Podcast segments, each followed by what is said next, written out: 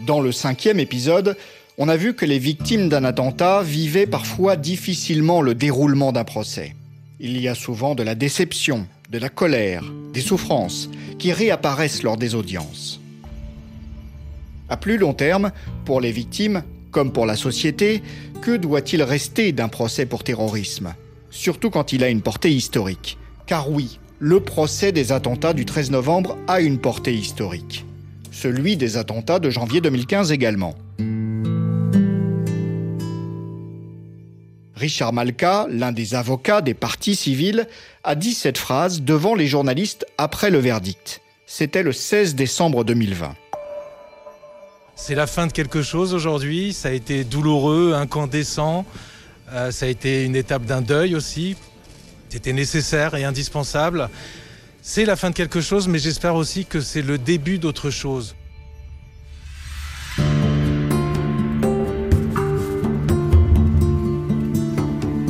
Un procès peut marquer une époque, en tout cas faire évoluer les mentalités. C'est aussi ce que disent certaines victimes. Elles veulent que leur témoignage soit utile pour leur pays, voire pour le monde entier, pour éviter d'autres attentats. Que les procès dont elles sont devenues des acteurs essentiels entrent dans l'histoire.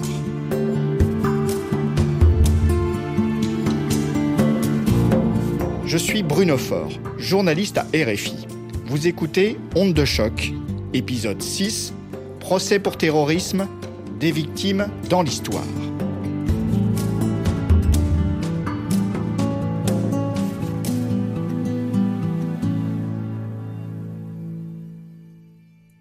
Pour nous accompagner dans cette réflexion, j'ai rencontré deux personnes. Laura Martel est journaliste à la rédaction de RFI, spécialiste des questions de justice. Le premier grand procès qu'elle a couvert, c'est le procès des attentats de janvier 2015. Et elle va maintenant couvrir celui des attaques du 13 novembre. Et puis, j'ai rencontré Virginie Sansico. C'est une historienne spécialisée dans les procès de violence politique et donc de terrorisme. Elle a commencé par étudier l'histoire de la Seconde Guerre mondiale, la justice sous le régime de Vichy, puis les procès des criminels de guerre comme Klaus Barbie et de leurs complices comme Maurice Papon, avant de s'intéresser à des procès plus actuels comme le procès Mera ou celui des attaques du 13 novembre à Paris. À mes deux interlocutrices, j'ai posé la même question. Qu'est-ce qui en fait un procès pour l'histoire avec un grand H? Alors le procès du 13 novembre, on va dire qu'il réunit euh, les éléments qui font de lui un procès euh, majeur, un procès historique, déjà du fait qu'il va être filmé, euh, donc s'il est filmé, c'est qu'on considère qu'il va constituer des archives audiovisuelles de la justice historique. Donc ça, évidemment, c'est un élément important. Son côté massif et long, six mois d'audience au minimum, euh, des parties civiles qui vont être au nombre de 1700 environ, un nombre considérable d'avocats également. Donc on a quelque chose de très important qui, dans sa forme, va sans doute évoquer, comme ça a été un peu le cas pour le procès des attentats de janvier, les procès euh, Barbie-Papon euh, notamment, dans la forme en tout cas, dans la présence euh, de nombreuses victimes. Voilà, c'est un procès qui se situe au croisement de, des procès du terrorisme et des grands procès historiques qui a connu la France, notamment dans les années 80 avec le procès Barbie. Effectivement, ce procès lui-même en tant qu'objet a une dimension historique, par sa durée, par la salle qui a été créée exprès, euh, par euh, le budget euh, qui est mis en œuvre, près de 10 millions pour la salle et des dizaines de millions d'autres pour payer par exemple l'assistance juridique des avocats. Et donc, le procès lui-même, ça c'est une réalité, est un objet historique. C'est-à-dire, on a pas vu ça depuis euh, quasiment les procès de Nuremberg. Euh, il y avait euh, le, procès Papon, par exemple, qui a duré près de six mois, mais avec des interruptions, etc. Maintenant, ce qui va se jouer au cœur du procès ne doit pas être historique. La décision qui sera posée pourra évidemment et rentrera, sera étudiée comme un fait d'histoire, c'est-à-dire comment le système français, dans une période euh, de multiplication d'attentats, a apporté une réponse judiciaire à un phénomène international et qui là a touché euh, la France, mais évidemment au travers des différentes nationalités, plus d'une vingtaine de nationalités parmi les partis civils, euh, bien au-delà du seul territoire français. Mais donc, si le procès, lui, forcément, est historique, les débats, eux, ne doivent pas l'être et rester ancrés dans les faits, dans la parole des survivants ou des victimes et dans ce qui est reproché aux accusés et ce qui pourra être prouvé. Ce que vient de dire Laura Martel, c'est le cœur du problème. Il y a d'un côté l'émotion des victimes, que l'on peut comprendre, le besoin de combattre l'oubli, d'inscrire leur cause dans l'histoire. Il y a aussi l'émotion de la société, le besoin de réparation, la réponse de la démocratie à la terreur. Et puis, d'un autre côté, il y a ce qui est encore plus indispensable, faire respecter le droit, en s'appuyant sur des faits prouvés, établis, indiscutables, en respectant la présomption d'innocence des accusés. Cette tension, Virginie Sancico l'a observée en étudiant les archives écrites et sonores du procès de Maurice Papon. Il a fallu 16 ans pour en arriver là. Plus rien n'empêche le procès de Maurice Papon, il n'a plus aucun recours. Après Barbie et Touvier, Papon sera jugé pour crime contre l'humanité. Maurice Papon, pendant la Seconde Guerre mondiale, occupait le poste de secrétaire général de la préfecture de Gironde, dans le sud-ouest de la France.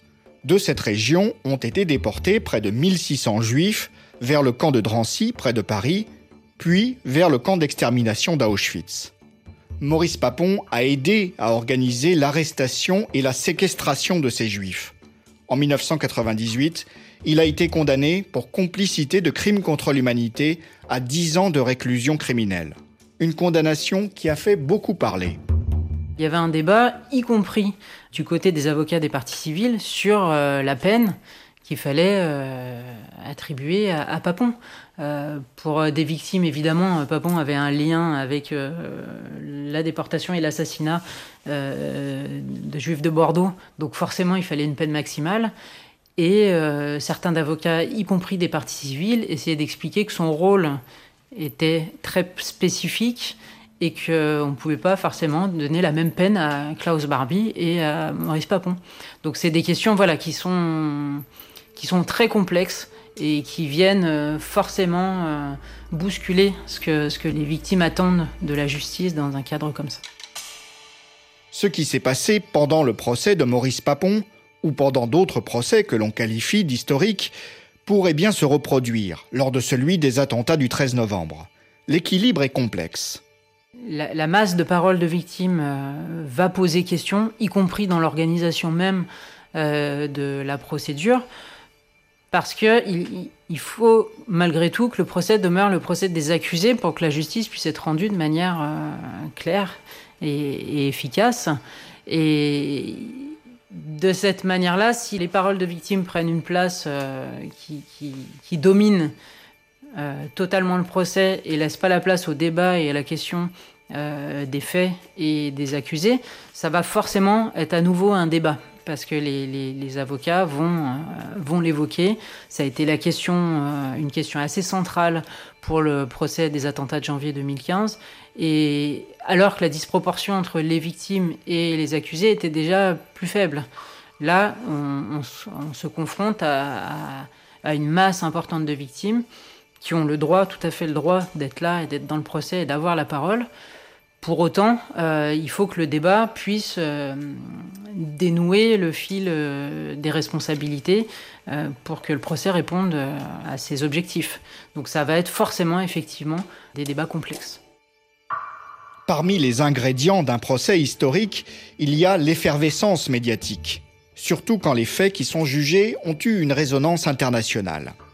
Pour le procès des attentats de janvier, par exemple, une centaine de médias étaient accrédités, dont un tiers de médias étrangers. Cette présence massive et parfois envahissante des journalistes peut avoir des effets pervers. C'est ce qu'a constaté Laura Martel, qui a couvert le procès pour RFI. Certaines victimes se sentent pourchassées par les médias certaines parties civiles ont besoin de parler, elles ont besoin de faire entendre cette voix, encore une fois, pour lutter sûrement contre l'oubli, mais beaucoup aussi euh, souffrent euh, terriblement de cette médiatisation, euh, se sentent un peu persécutés, mis à nu, et on sait en plus que dans ce type de procès, il y a des risques de surattentat, et ça, cette surmédiatisation, le côté exceptionnel du procès, apporte des, des, craintes supplémentaires pour, pour ces victimes.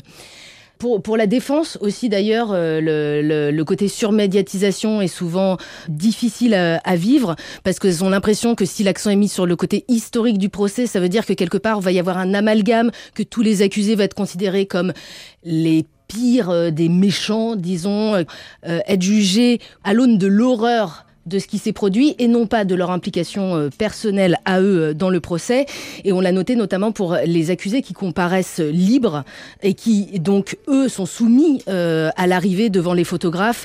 là souvent il y a, il y a vraiment des difficultés et des récriminations d'atteinte à la présomption d'innocence. Un peu l'idée que à partir du moment où on est dans le box, on est tous coupables et à un même degré. Comme vient de l'expliquer Laura Martel, la médiatisation parfois extrême des procès et des affaires de terrorisme, c'est un changement majeur pour les victimes et les personnes qui les entourent. Une autre nouveauté est apparue au procès des attentats de janvier. Pour la première fois en France, un procès pour terrorisme était filmé, comme l'avaient été les procès de Klaus Barbie, de Maurice Papon, le procès de la catastrophe industrielle à ZF ou le volet français du procès du dictateur chilien Augusto Pinochet. L'immortalisation en vidéo des audiences, c'est une exception qui est faite pour les procès considérés comme historiques. Des centaines, des milliers d'heures d'enregistrement qui sont conservées par les autorités judiciaires et rendues publiques plus tard. C'est donc une trace que laisseront les victimes des attentats par leurs témoignages lors des audiences, et c'est une source d'archives essentielle pour le travail de l'historienne Virginie Sancico. Les captations audiovisuelles des, procès euh, dont on dispose aujourd'hui en tant que chercheur sont des sources euh, essentielles parce qu'elles permettent euh, de voir ce qu'on ne lit pas dans les archives, c'est-à-dire tout le côté sensible d'une audience, toutes les interactions que l'on constate au cours des audiences, tout ce qui se passe autour des débats le fait que le procès des attentats du 13 novembre soit filmé, est-ce que ça peut avoir un impact sur les audiences, et notamment sur l'attitude des victimes? C'est difficile à dire, selon Virginie Sancico, parce qu'on n'a pas suffisamment de recul historique, pas suffisamment d'exemples d'autres procès filmés. Ce procès des attentats du 13 novembre 2015 à Paris est chargé d'incertitudes et d'inconnus, par le nombre de personnes présentes, et par sa durée, mais aussi parce qu'il se tient dans une période électorale, la campagne présidentielle en France, et parce que, dans le monde, le terrorisme islamiste continue de sévir. À titre personnel, en travaillant sur ce podcast, j'ai appris beaucoup de choses sur les victimes du terrorisme. Je comprends mieux maintenant les différentes étapes qui leur permettent parfois de se reconstruire. L'importance d'être entouré par la société, avec des rituels comme avec des messages visibles, il y a aussi la difficulté et l'importance d'être indemnisé, parce que ça aide aussi à être reconnu comme victime. Et puis le procès. C'est un moment court dans le parcours des victimes, mais décisif, et parfois douloureux, source de nouvelles tensions. Les derniers mots de cet ultime épisode, j'ai voulu les donner à des victimes de ces attaques dans plusieurs pays, à quoi pense-t-elle bien des années plus tard? Jennifer est américaine. Elle a perdu son mari dans les attaques du 11 septembre 2001. Deux décennies plus tard, elle continue sa reconstruction personnelle.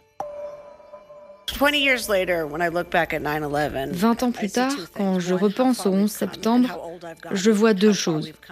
D'abord, tout le chemin parcouru et à quel point j'ai vieilli. Je n'ai clairement plus 35 ans. Chaque année, quand septembre arrive, j'ai ce sentiment inconfortable, cette tristesse, ce coup de poing au ventre, car c'est dur de s'habituer. On s'en souvient tous les jours. Eduardo León est espagnol. Son épouse a été gravement blessée dans l'attentat de Madrid le 11 mars 2004.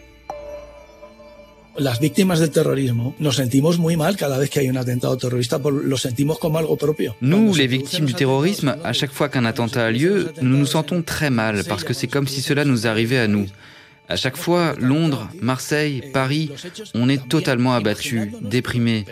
Pendant plusieurs jours, on revit ce qui nous est arrivé et ce qui se passe, ce que nous raconte la télévision. Adoración Mahali Martinez, elle aussi est espagnole. Elle a été amputée d'une jambe après l'attentat de Madrid. Et elle a un message pour les victimes des attaques du 13 novembre 2015 à Paris.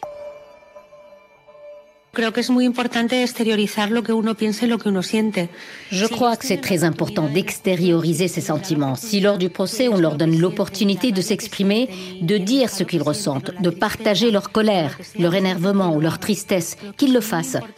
C'est très important que tout le monde sache ce que l'on ressent au-delà des séquelles physiques, qu'ils disent ce qu'ils ressentent, qu'ils disent ce qu'ils ont à dire pour que le pouvoir judiciaire, les juges, les enquêteurs sachent ce qu'ils ressentent, ce que nous ressentons. Arthur Desnouveaux est français. Sa voix, vous l'avez entendu plusieurs fois dans les épisodes précédents. Il était au concert du Bataclan le 13 novembre 2015 et a réussi à s'échapper par la sortie de secours. Il préside aujourd'hui l'association Life for Paris qui aide les victimes dans leur reconstruction. Quels sont ses espoirs pour ce procès? Quel message faut-il laisser dans l'histoire? Savoir ce qui doit rester d'un procès dans l'histoire, ça me paraît être très dur à dire a priori. Si je, me nourris de l'expérience de, janvier, euh, des attentats de janvier 2015 et de leur procès, euh, moi, une des choses qui m'a frappé, c'est quand même que pour un procès pour l'histoire, ça manquait singulièrement d'épaisseur dans le box. Et je pense que ça va être pareil pour nous, même si on a des auteurs un peu plus proches des faits. Euh, c'est quand même qu'on a affaire à des petits délinquants qui se radicalisent, qui commettent des horreurs et qui arrivent à faire vaciller la société, mais en étant des minables. Et on n'est pas, euh, c'est pas le procès de Nuremberg, c'est pas le procès Papon. Euh, et pourtant, on y accorde de l'histoire. Donc, je pense qu'il restera euh, quelque chose du fait que ça, c'est un peu des minables qui peuvent écrire l'histoire. Ensuite, peut-être qu'il restera une plaidoirie. Finalement, si je regarde le procès des attentats de janvier 2015, c'est la seule chose à laquelle je peux me raccrocher. Il y a une plaidoirie de Richard Malka, très importante, sur le droit à la caricature, la liberté d'expression et ainsi de suite, qui reste. Est-ce qu'on aura le pendant de ça euh, au 13 novembre, une forme de, de réquisitoire pour la liberté d'aller faire la fête, de boire des verres en terrasse, d'aller voir des matchs de foot? J'espère. Et donc finalement, je pense que au mieux, ce qui restera, c'est de la douleur et un grand message de euh, fraternité, liberté, euh, voilà, des, valeurs qui font les pays démocratiques.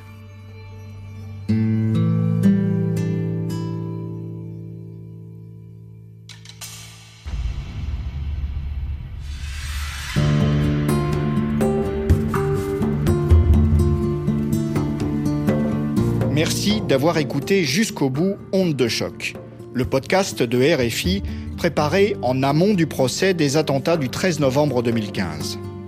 Il est disponible sur les sites et applications de RFI et sur toutes les plateformes de podcast.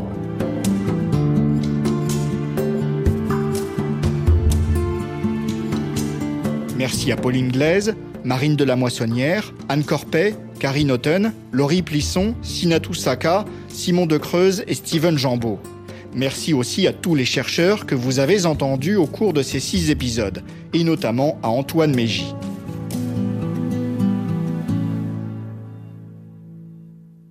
Enfin, une pensée pour toutes les victimes du terrorisme dans le monde à qui nous dédions ce podcast.